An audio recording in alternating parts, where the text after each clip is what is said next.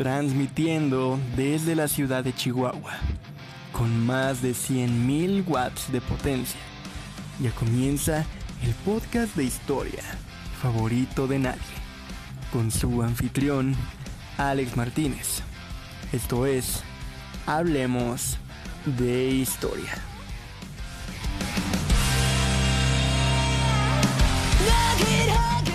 Bienvenidos y bienvenidas sean todos y todas amigos y amigas a este su podcast Hablemos de Historia, a este un nuevo episodio. Ya estamos de regreso una semana más en esta tercera temporada que espero esté siendo de su agrado.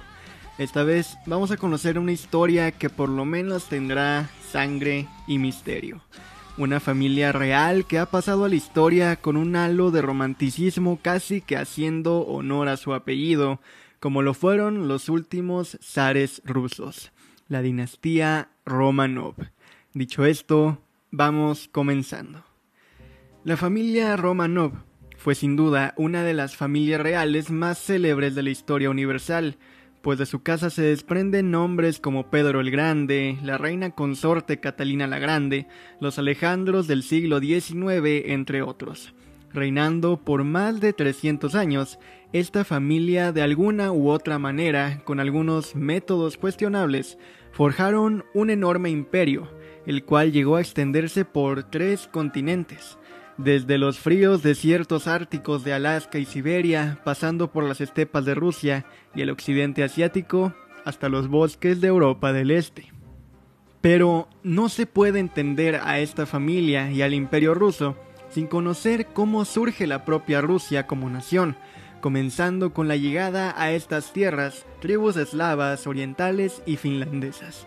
Y rápidamente pasamos a los nombres complicados, pues en el año 882 Oleg de Novgorod, perteneciente a la región de Novgorod, unificó el norte de esta zona con Kiev. De esta unión parte el primer estado eslavo oriental, la llamada Rus de Kiev.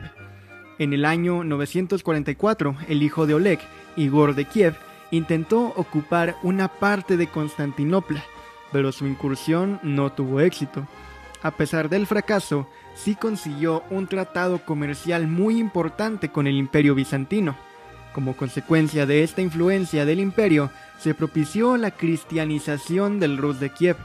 Este acercamiento consiguió fusionar ambas culturas, la eslava y la bizantina, una unión que se mantuvo en el tiempo durante los siete siglos siguientes. Sin embargo, la rivalidad entre los distintos principados por el predominio territorial del Rus de Kiev terminó por desintegrar dicha unificación. Ante esta debilidad, los tártaros mongoles aprovecharon para terminar dominando toda la región, dominio que duraría hasta el siglo XVI.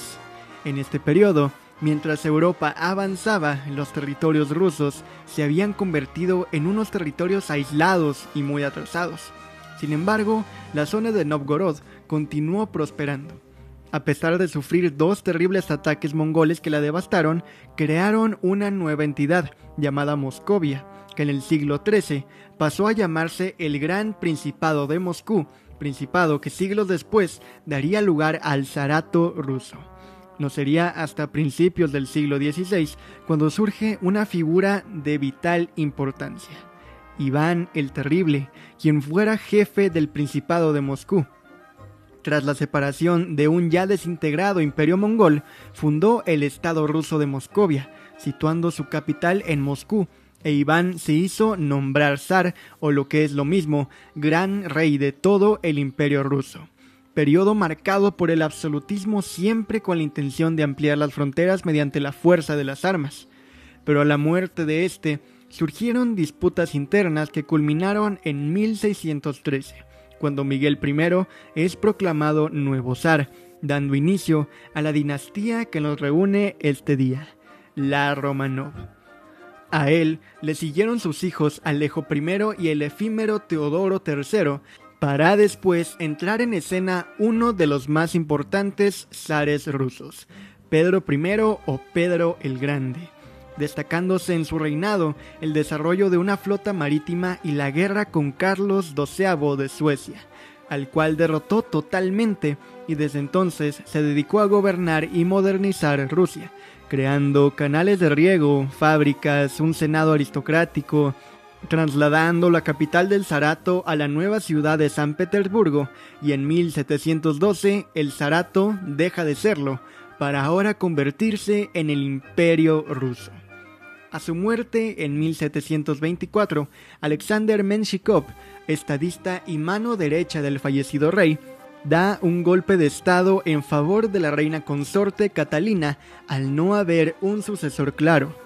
El reinado de Catalina se encontró con la oposición del clero tradicional y de los nobles terratenientes eslavos, principales perjudicados por las reformas llevadas a cabo por Pedro I.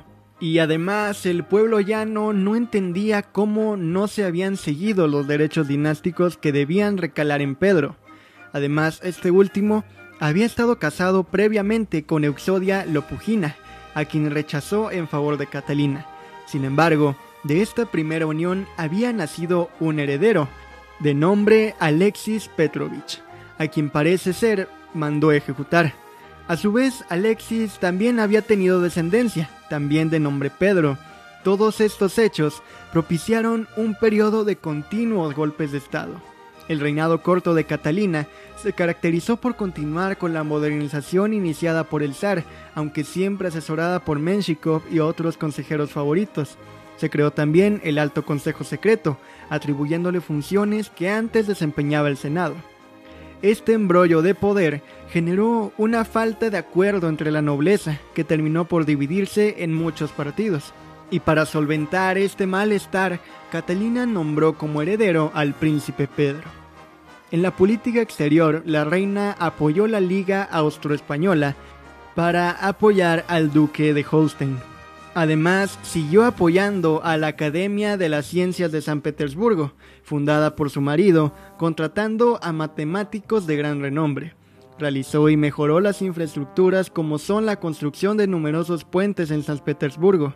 Pero finalmente, Catalina I murió dos años después del fallecimiento de su marido, a causa de una tuberculosis a los tan solo 43 años de edad.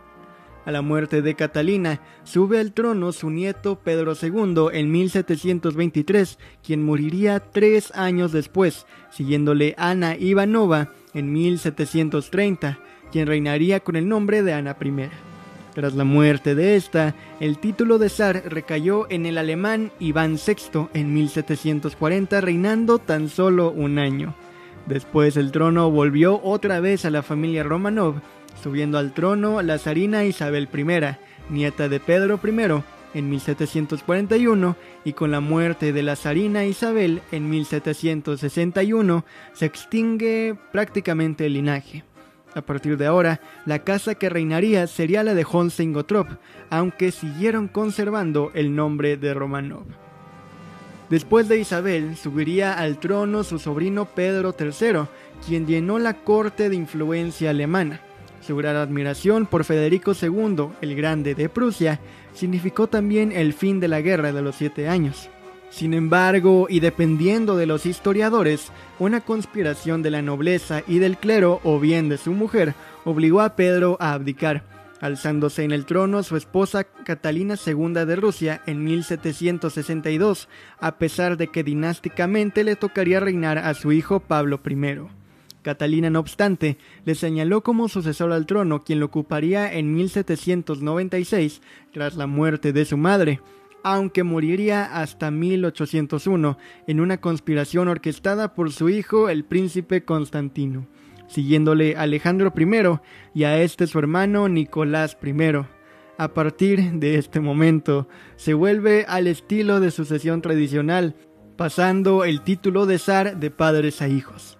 Así, a la muerte de Nicolás I le sucede su hijo Alejandro II en 1855 y luego Alejandro III en 1881.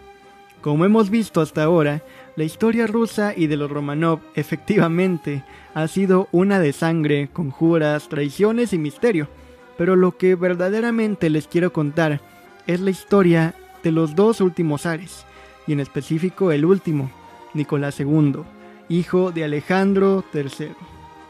Alejandro III nació en 1845 y originalmente no subiría al trono.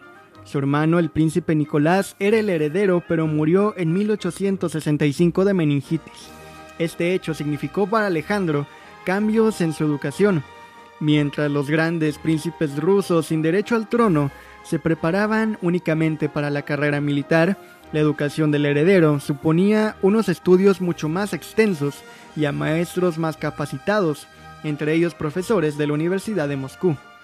El momento de Alejandro para subir al trono llegó el 14 de marzo del 81, tras el asesinato de su padre a manos de terroristas, mientras se dirigía a firmar unos documentos para proseguir con algunas reformas en pro de una futura monarquía constitucional.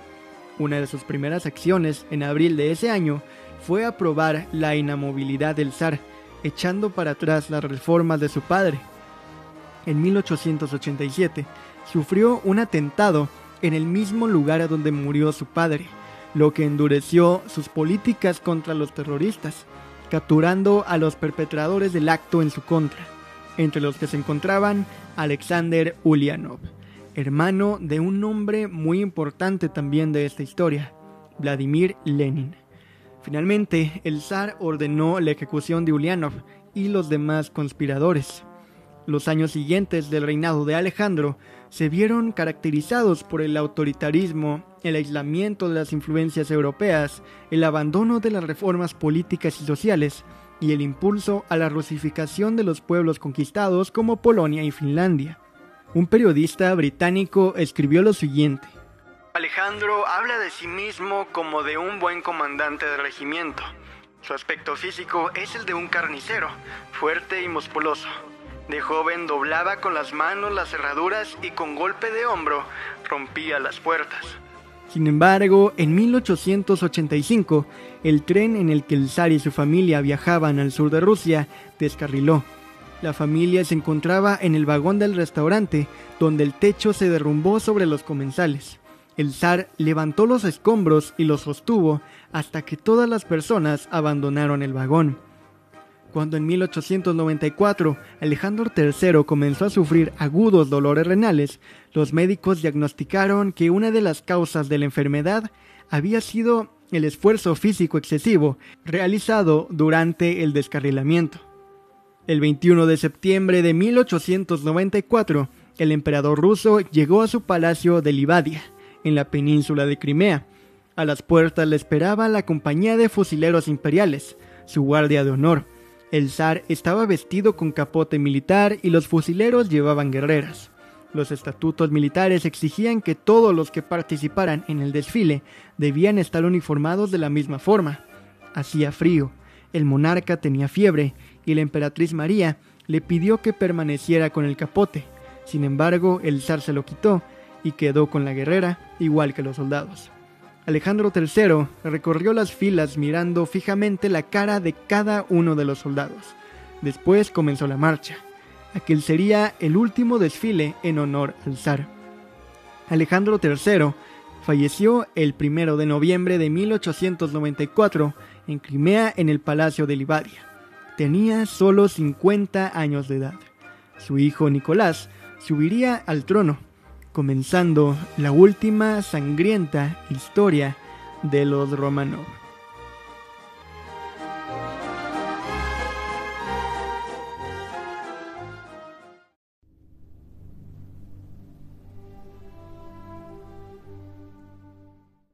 Nikolai Alexandrovich Romanov nació un 6 de mayo de 1868. Nunca le interesó gobernar ni los asuntos de Estado, pero siendo el primogénito del emperador, a la muerte de su abuelo Nicolás I, se convirtió en Zarevich, sellando su destino. Él y sus hermanos llevaron una educación estricta y pronto aprendió idiomas, geografía, incluso danza y otras materias, pero sobre todo sobre la autocracia. De carácter tímido y de inclinaciones a la vida doméstica, Nicolás se casó en 1894 con la princesa Alexandra Fyodoronova Romanova, hija de Luis IV de Hesse-Darmstadt, y la princesa Alicia del Reino Unido, aun a pesar del deseo de sus padres de que contrajera nupcias con Elena de Orleans, hija del conde de París. lo que estrecharía las relaciones entre Rusia y Francia, pero desistieron debido a su insistencia. Adoraba la historia, así como la pompa del ejército y la vida del soldado. El Kaiser Guillermo II lo describió como un personaje débil, aunque sin maldad, y a pesar de que su padre, Alejandro III, nunca se tomó el tiempo de prepararlo para tomar el papel de zar, Nicolás tenía una fe ciega en el poder absoluto y casi divino de los zares. Sin embargo, la prematura e inesperada muerte de su padre sacudió por completo la vida del joven zarevich. Pasando el periodo de luto protocolario, fue coronado como sucesor. En sus propias palabras, él dijo no estoy preparado para ser zar, nunca quise serlo. No sé nada del arte de gobernar, ni siquiera sé la forma en que debo hablar a los ministros. Hasta incluso su propio padre dudaba de su habilidad para administrar y mantener un territorio de 23 millones de kilómetros cuadrados. Todo esto, ya costumbre en los Romanov, generó intrigas en la corte y sobre todo sus tíos paternos trataron muchas veces con éxito de manipular al joven zar todo esto producto de su débil y poco avispado carácter. Afortunadamente su esposa Alexandra lo aconsejó desde los primeros momentos que tomara las riendas firmes del poder y fortaleciera su carácter bondadoso y caballeresco, del que se aprovechaban a menudo sus parientes. De ella tendría cuatro hijas, las duquesas Olga, Tatiana, María y Anastasia, y al final el heredero, el zarevich Alexei.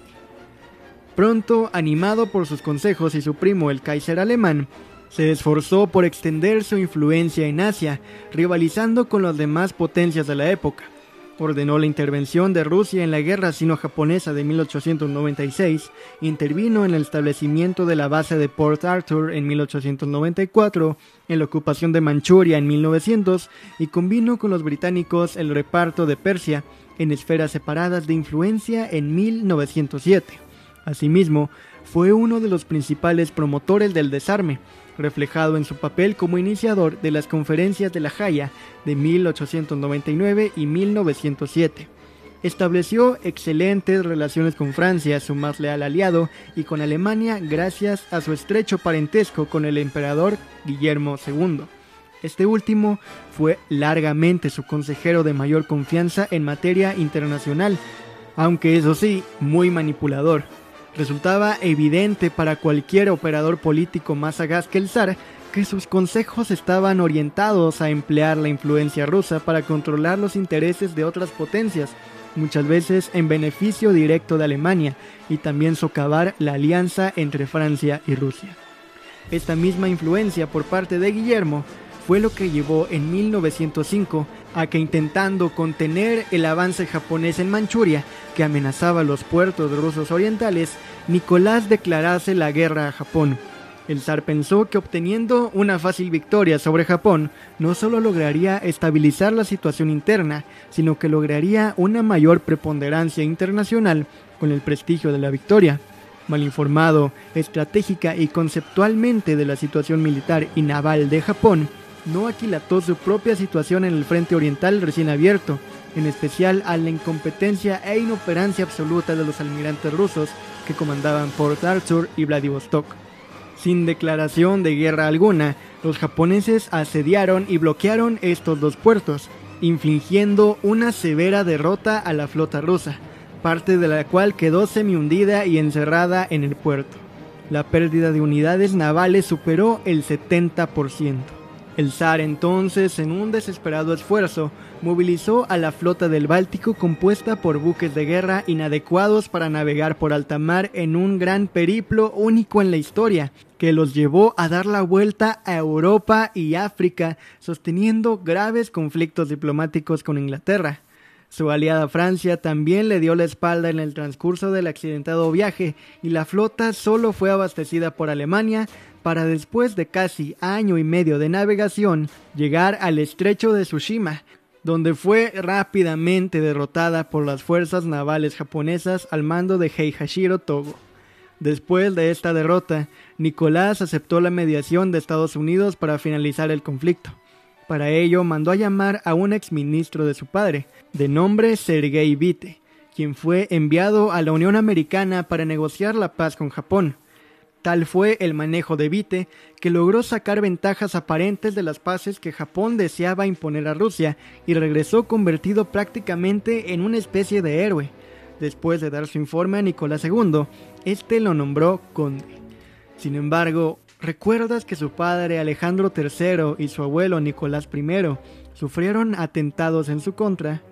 Pues evidentemente Nicolás recibió un imperio con un pueblo cada vez más descontento y sumamente empobrecido.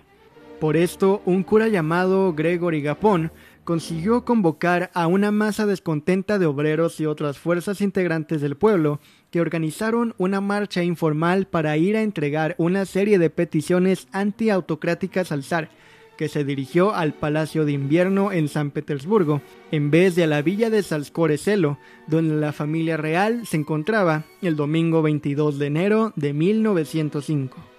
Cuando la muchedumbre llegó a las inmediaciones del Palacio de Invierno, hacia las 14 horas, se encontró con que el palacio estaba resguardado por tropas de cosacos. Cuando llegaron a unos 100 metros de la entrada, los soldados dispararon a matar contra la masa y luego los atacaron con la caballería, produciendo una cifra estimada de 92 muertos. Este hecho tuvo repercusiones insospechadas, ya que alimentó las chispas pringenias de la revolución que los socialrevolucionarios, mencheviques y bolcheviques deseaban que estallara. Además, era el momento para que el zar tomara una acción decisiva. O apagaba la revolución imponiendo la dictadura, o accedía a las peticiones de los revolucionarios. Y Sviatopolk Mirsky, ministro del Interior y quien convocó a los cosacos, fue destituido y se nombró a Sergei Vite como ministro del Interior en calidad interina. Ese mismo año de 1905 hubo más atentados, muriendo en uno de ellos el tío del zar Sergio Alexandrovich Romanov, esposo de la hermana de la emperatriz Alexandra. Además, se sublevaron los marinos en los puertos, como el caso del acorazado Potiomkin. Una gran huelga paralizó la industria y los revolucionarios dirigidos por Trotsky, Lenin y otros agitadores marxistas alimentaban la llama de la revolución. La situación no podía ser más compleja para la estabilidad y continuidad del régimen zarista. Vite le dijo a Nicolás que había dos caminos o bien suprimía por la fuerza la chispa revolucionaria implantando otra vez la dictadura, o promulgaba una constitución cediendo derechos civiles al pueblo llano, por lo que transformaba el régimen autocrático en un régimen semiconstitucional. Pese a que Nicolás II se inclinó por la dictadura militar, no obtuvo el apoyo del comandante del ejército y tío suyo, el gran duque Nicolás Nikolayevich, y no atreviéndose a destituirlo, optó por seguir el camino constitucional elaborado por Vite. Firmó la propuesta y anunció ese mismo año varios cambios institucionales dirigidos a disminuir el tinte absolutista de la monarquía. El más importante de estos fue la convocatoria de la Duma Estatal del Imperio Ruso o Parlamento con potestades legislativas limitadas, junto con la promulgación en abril de 1906 de unas leyes fundamentales que dieron un carácter semiconstitucional a la monarquía. La primera constitución de Rusia, conocida como las leyes fundamentales, fue promulgada el 23 de abril de 1906, a la víspera de la apertura de la primera Duma.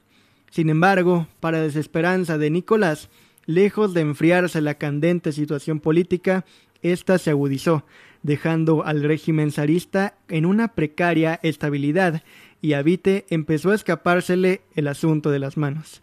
Sin embargo, al percibir que los integrantes de la Duma planeaban poner coto al carácter autocrático del gobierno, fue disuelta y sustituida por otra más representativa de los intereses monárquicos. Nicolás exigió además la dimisión de su primer ministro, Vite. Cuando su sucesor Piotr Istolipin disolvió poco después la Segunda Duma, modificando las leyes electorales para asegurarse una composición leal a los intereses zaristas, dejó al descubierto la continuidad del sistema autocrático. Además, con la represión de Stolipin, incluso Lenin vio peligrar la revolución que se venía gestando, trayendo un respiro a la monarquía que incluso llevó a una reforma agraria, que sumado a un periodo de inviernos benignos dio calma al pueblo en años de buenas cosechas, favoreciendo la gestión y la imagen del zarismo. Sin embargo, un personaje sumamente místico y misterioso, emanado de la fría Siberia, llevaba ya un tiempo rondando los pasillos de los palacios imperiales, codeándose con el zar y la zarina y trayendo consigo un halo de superstición que llevaría a la familia imperial a una espiral del que difícilmente pudieron salir.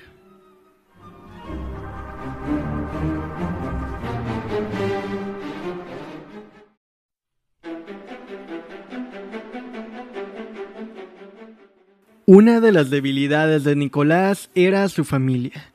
Es por eso que los zares buscaron por todos los medios curar o al menos reducir la hemofilia del zarevich. Fue así que de repente apareció un personaje de lo más peculiar en los círculos monárquicos. Se trataba de un monje siberiano de nombre Grigori Rasputin. Gracias al contacto que hizo Ana Virubova, la más cercana cortesana a la zarina.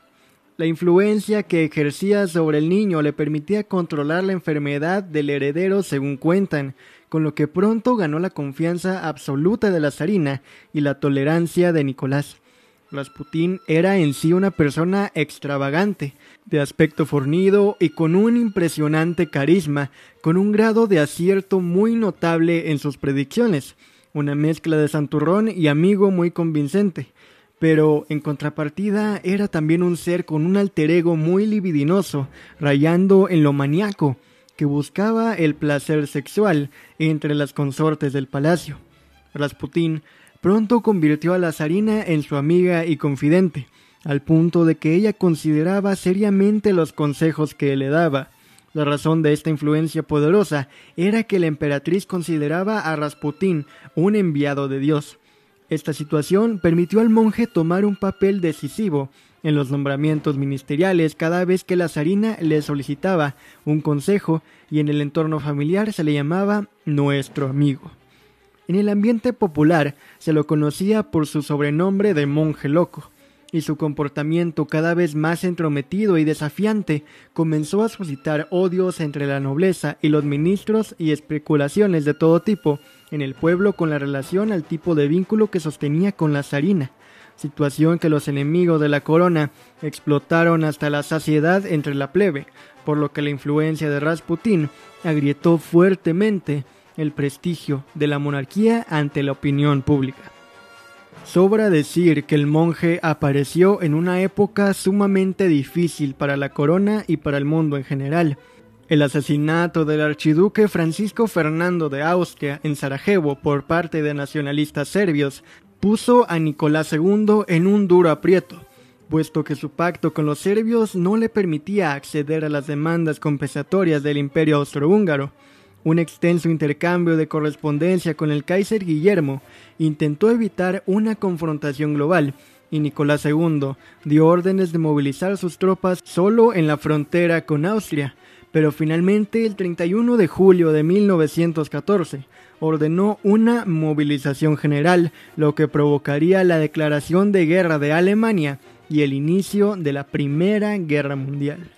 El ejército imperial ruso tuvo grandes éxitos iniciales en el territorio austriaco y en su momento pudo haber derrotado al imperio austrohúngaro, pero su avance fue detenido a petición de Francia. Sin embargo, el intento inicial de avanzar sobre territorio alemán en dos frentes, uno al mando del general Rennenkampf y otro al mando del general Samsonov, condujo a grandes derrotas, en las que perdieron la vida más de dos millones de hombres. Para 1915, el ejército ruso ya estaba en retirada. Nicolás II, aconsejado por su esposa y ministros, intentó ponerse personalmente al frente de las acciones, relevando a su primo el duque Nicolás Nikolayevich del mando de las tropas, siendo este un error más y quizás uno más grave que la misma declaración de guerra, pues supuso dejar a la regencia en manos de su esposa, a quien el pueblo detestaba tanto por su origen alemán como por su relación con Rasputín. Un detalle importante que explicaría la súbita sustitución del gran duque Nicolás Nikolayevich es que éste aborrecía a muerte a Rasputín. Entonces el astuto monje aconsejó de forma insistente a la emperatriz de que se lo quitara de en medio. En este punto, en el gobierno y en la corte se consideraba que la influencia de Rasputín sobre el zar y la zarina era nefasta, en un momento en el que la situación de la monarquía era ya de por sí muy crítica. El primer ministro, Alexander Trepov, le ofreció 200.000 rublos para que regresase a Siberia, pero fracasó. Sin embargo, una conjura sí tuvo éxito, y fue la del príncipe Félix Yusupov, en la que también estaban implicados un líder derechista de la Duma y dos grandes duques, Dmitri Pavlovich y Nicolás Mikhailovich. Yusupov, Purishkevich y el gran duque Dmitri planearon atraer a Rasputín al palacio de Yusupov con la excusa de que se reuniría con la esposa de este, la gran duquesa Irina Alexandrova. Así, a pesar de haber recibido una advertencia previa del peligro, el mismo 29 de diciembre de 1916, Rasputín se presentó en el palacio poco después de la medianoche. Allí, Yusupov lo hizo esperar a la gran duquesa, mientras ésta supuestamente atendía a otros invitados en una estancia del sótano donde le sirvió vino y unos pasteles envenenados con cianuro. Exasperado porque el veneno parecía no hacer efecto, Yusupov le disparó un tiro con una pistola Browning y lo dejó por muerto mientras se preparaba para salir a deshacerse del cadáver. No obstante, Rasputín había sobrevivido y Purishkevich, después de fallar en dos ocasiones, lo derribó con otros dos disparos y le asestó un golpe en la sien. Después arrastraron el cuerpo con cadenas de hierro y lo arrojaron al río Neva donde a pesar del veneno, los disparos y el golpe, finalmente murió de ahogamiento. Un poco antes de morir, había dicho que sentía que no viviría más allá de enero de 1917, por lo que si era asesinado por el pueblo llano, el zar y su familia no tendrían que temer, pues reinarían por cientos de años. Mas si era muerto por nobles, cosa que finalmente pasó, no habría paz en Rusia por 25 años, y ni el zar ni sus hijos vivirían por más de dos años, precediendo el destino de la familia real. En marzo de 1917, las condiciones empeoraron aún más. Los trabajadores de las fábricas de acero convocaron una huelga el 7 de marzo y al día siguiente, multitudes hambrientas comenzaron a ocupar las calles de San Petersburgo para protestar contra la escasez de alimentos y la guerra. Después de dos días de disturbios, Nicolás ordenó al ejército restablecer el orden y el 11 de marzo el ejército disparó contra la multitud. Ese mismo día, la Duma Imperial de Rusia, el cuerpo legislativo elegido, presionó al zar a adoptar una posición en la mejora de las condiciones de vida de la gente, pero él respondió disolviendo la propia Duma. El 12 de marzo, los soldados enviados a sofocar a los rebeldes se amotinaron y se unieron a la revolución, proporcionando la chispa que inició la Revolución de Febrero. Los soldados y trabajadores formaron el Soviet de Petrogrado, compuesto por 2.500 diputados electos, mientras que la Duma Imperial de Rusia declaró el gobierno provisional el 13 de marzo. Alexander Kerensky fue una pieza clave en el nuevo régimen. La Duma entonces informó al zar que ese día tendría que abdicar.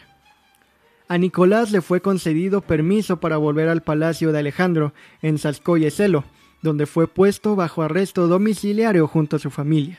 A pesar de que el rey Jorge V del Reino Unido fuese primo tanto de Alejandra como de Nicolás, se negó a concederles la oportunidad de emigrar al Reino Unido, ya que se alarmó por su impopularidad en el país y el impacto potencial sobre su trono que tendría la estancia de la familia imperial rusa en suelo británico.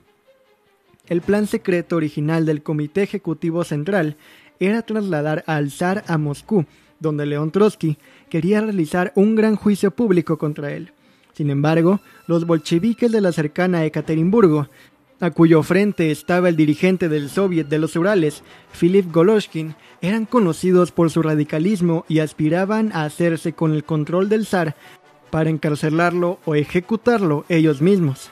En vista de ello, a principios de abril, Yakov Sverdlov, un dirigente bolchevique perteneciente al círculo íntimo de Lenin, ordenó al comisario Vasily Yakolev que se hiciera cargo de la familia imperial e intentara llevarlos sanos y salvos a la capital.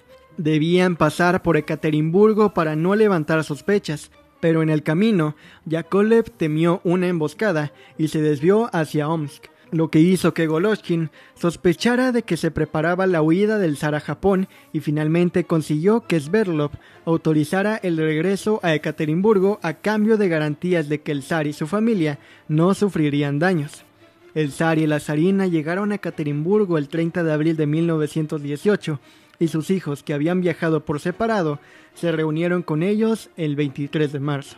Todos fueron llevados a la casa de un hombre de negocios local, Nikolai Ipatiev, que había sido requisada el día anterior.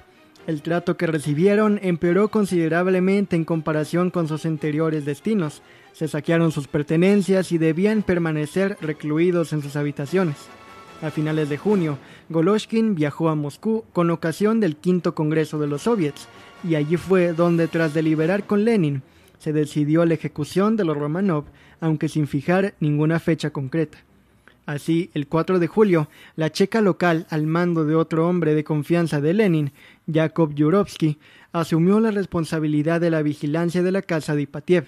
Mientras tanto, la situación en la región había empeorado gravemente para los bolcheviques, y en vista de que la misma Ekaterimburgo estaba en grave peligro ante el ataque de la legión checoslovaca, el 16 de julio, Goloshkin le envió a Zinoviev un telegrama cifrado con destino a Sverdlov y Lenin, solicitando la ejecución inmediata de la familia real. La respuesta afirmativa de Moscú es posible que proveniente directamente de Lenin llegó ese mismo día. Hacia medianoche, Yakov Yurovsky, el comandante de la Casa del Propósito Especial, ordenó al médico de los Romanov, el doctor Eugen Botkin, que los despertara y les ordenara vestirse con el pretexto de que iban a ser trasladados a un lugar más seguro ante el inminente caos que reinaría en Ekaterimburgo. Los Romanov fueron llevados a un semisótano de 6 por 5 metros. Pronto Yurovsky apareció y leyó la sentencia de muerte a una confundida familia real. Nikolai Alexandrovich, en vista del hecho de que tus parientes continúan atacando a la Rusia soviética, el Comité Ejecutivo de los Urales ha decidido ejecutarte. La confusión inundó la habitación mientras los verdugos preparaban, apuntaban y finalmente disparaban. La princesa Olga, según el testimonio de uno de los guardias, intentó persignarse, pero no lo consiguió al iniciarse el fusilamiento. Según los relatos, Yurovsky apuntó su arma hacia el torso de Nicolás y disparó. Este cayó muerto. A continuación disparó a Alexei. El resto de los ejecutores comenzaron entonces a disparar caóticamente hasta que todas las víctimas cayeron al suelo. Posteriormente, los cuerpos fueron llevados en camiones y depositados en una mina abandonada. Al día siguiente, Yurovsky, temiendo que el rumor sobre el fusilamiento indujera a recuperar los cuerpos, ordenó su traslado y la destrucción de los cadáveres por fuego y ácido y que se arrojasen a una mina en las afueras de la ciudad. Así, en un sangriento abrir y cerrar de ojos, se extinguió la llama de los Romanov, quienes por más de 300 años gobernaron uno de los más grandes imperios del mundo, nunca libres de escándalos, conjuras y sobre todo sangre. Su caída significó el fin de una era, pero poco tiempo después otro autócrata tomaría el poder del desaparecido imperio ruso, ahora convertido en la Unión de Repúblicas Socialistas Soviéticas.